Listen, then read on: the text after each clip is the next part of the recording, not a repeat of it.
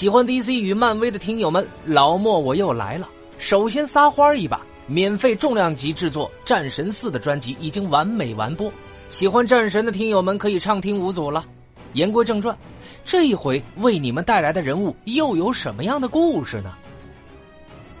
本回为大家带上的是神奇玛丽，而不是超级玛丽哈，是神奇玛丽。神奇玛丽是美国 DC 漫画旗下的超级英雄，初次登场于1942年12月的《神奇队长历险记》第十八期，本名玛丽贝桑，她是沙赞家族的一员。大喊沙赞之后，就会变成神奇玛丽，不是超级玛丽啊。那么玛丽贝桑呢？国籍为美国，是美利坚人。玛丽布罗姆菲尔德是比利的孪生妹妹。他们双亲在一场车祸中去世之后，一位名叫莎拉普里姆的护士用玛丽代替了她照顾另外一个家庭的女婴，而因为后者突然去世，养母将玛丽改姓为布罗姆菲尔德，并把她当成自己的亲生女儿抚养。后来呢，在一场益智比赛中呢，比利与玛丽凭借着父母遗留下来的项链盒相认。而在比利和弗莱迪深陷绑匪毒手无法呼叫的危机关头呢，玛丽情急之下也叫出了沙赞，变身成为了神奇玛丽。那么这里要提一下，进入地球 S 之后呢，DC 公司沿用了福斯特公司对于玛丽的设定，只不过他成为了比利的哥哥，且早于弗莱迪获得能力，并常与这个超级少女一同冒险。而无限地球危机呢，是美国漫画历史上的一个漫画大事件。反监视者企图摧毁 DC 多元宇宙，多个平行宇宙的超级英雄汇聚一堂，共同抗击这个前所未有的敌人。神奇玛丽也加入了这场空前浩大的战役中。那么，在无限地球危机事件之后呢？DC 宇宙重新启动，新地球对于神奇家族成员的起源故事做了呃这个略微的改动。在新的地球的设定中呢，玛丽和比利的父母都是考古学家。而在玛丽九岁的时候呢，玛丽和她的父母一起参加了一次由希瓦纳博士赞助的埃及考古探险。她的父母被贪婪的同伴西奥亚当杀害，西奥将玛丽送给了他同父异母的妹妹莎拉普里姆，而普里姆呢，当时是尼克和诺拉布罗姆菲尔德夫妇的女佣。没有孩子的布罗姆菲尔德夫妇收养了玛丽，让她在富裕家庭中过上了田园诗般的生活。但是玛丽呢，一直记得她从前有一个弟弟。那么几年之后呢，玛丽和比利呢，在一场这个由福希特市举办的拼字比赛中相见。玛丽在玩具老虎淘奇陶尼的帮助之下，变身成为了神奇玛丽，救下了被歹徒绑架的比利，并与比利相认。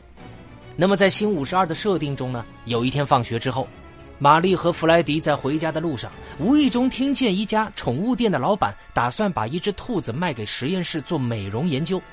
那么，玛丽和弗莱迪呢，决定不让这种事情发生，于是就救走了这只兔子，给它起名叫霍比，并把它带回了家照顾它。那么，有关于神奇玛丽的能力方面，那么玛丽的神力呢，来自于六位与众不同的女神，她拥有月光女神塞勒涅的优雅。而塞勒涅呢，是希腊神话中的月神，传说为身穿长袍的美女，头是月轮，两匹白色的天马拉着她的银车驶过夜空，洒下清冷的光辉。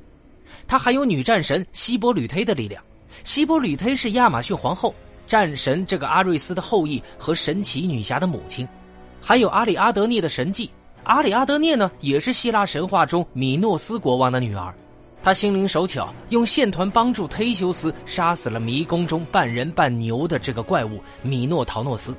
而且呢，他更有西风女神泽费罗斯的速度。泽费罗斯在希腊神话中呢，是用西风带来春天的女神。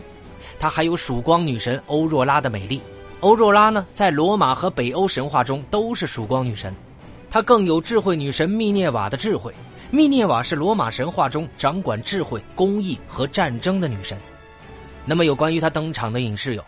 二零零八年至二零一一年的动画系列《蝙蝠侠之英勇无畏》，在二零一三年的动画电影《正义联盟之闪点驳论》中呢，与其他的兄弟姐妹他一起出现，在二零一九年的真人电影《沙赞》中呢，他以玛丽布罗姆菲尔德的名字登场，作为寄养孩子们中最大的一个。玛丽已经着手定制大学入学的计划。那么他在被一辆货车差点撞到并被沙赞救下之后呢？玛丽对于离开她的寄养家庭而表现出沮丧，于是沙赞就建议她去做自己需要做的事情。那么，在沙赞与希瓦纳博士的交战期间呢？玛丽获知沙赞就是比利·巴特森，比利对于寄养的兄弟姐妹进行力量共享，在超能力的形态之下，玛丽和寄养兄弟姐妹交战七宗罪，同时呢，沙赞交战希瓦纳博士。那么，在影片的结尾，他和寄养兄弟姐妹在学校自助餐厅与沙赞和超人一起用餐。那么有关于神奇玛丽的简介就为小伙伴们带上了。喜欢蜘蛛侠的小伙伴们可以单独添加我的微信，进入我们的漫威蜘蛛宇宙交流群。我们下回再见，大家拜拜喽。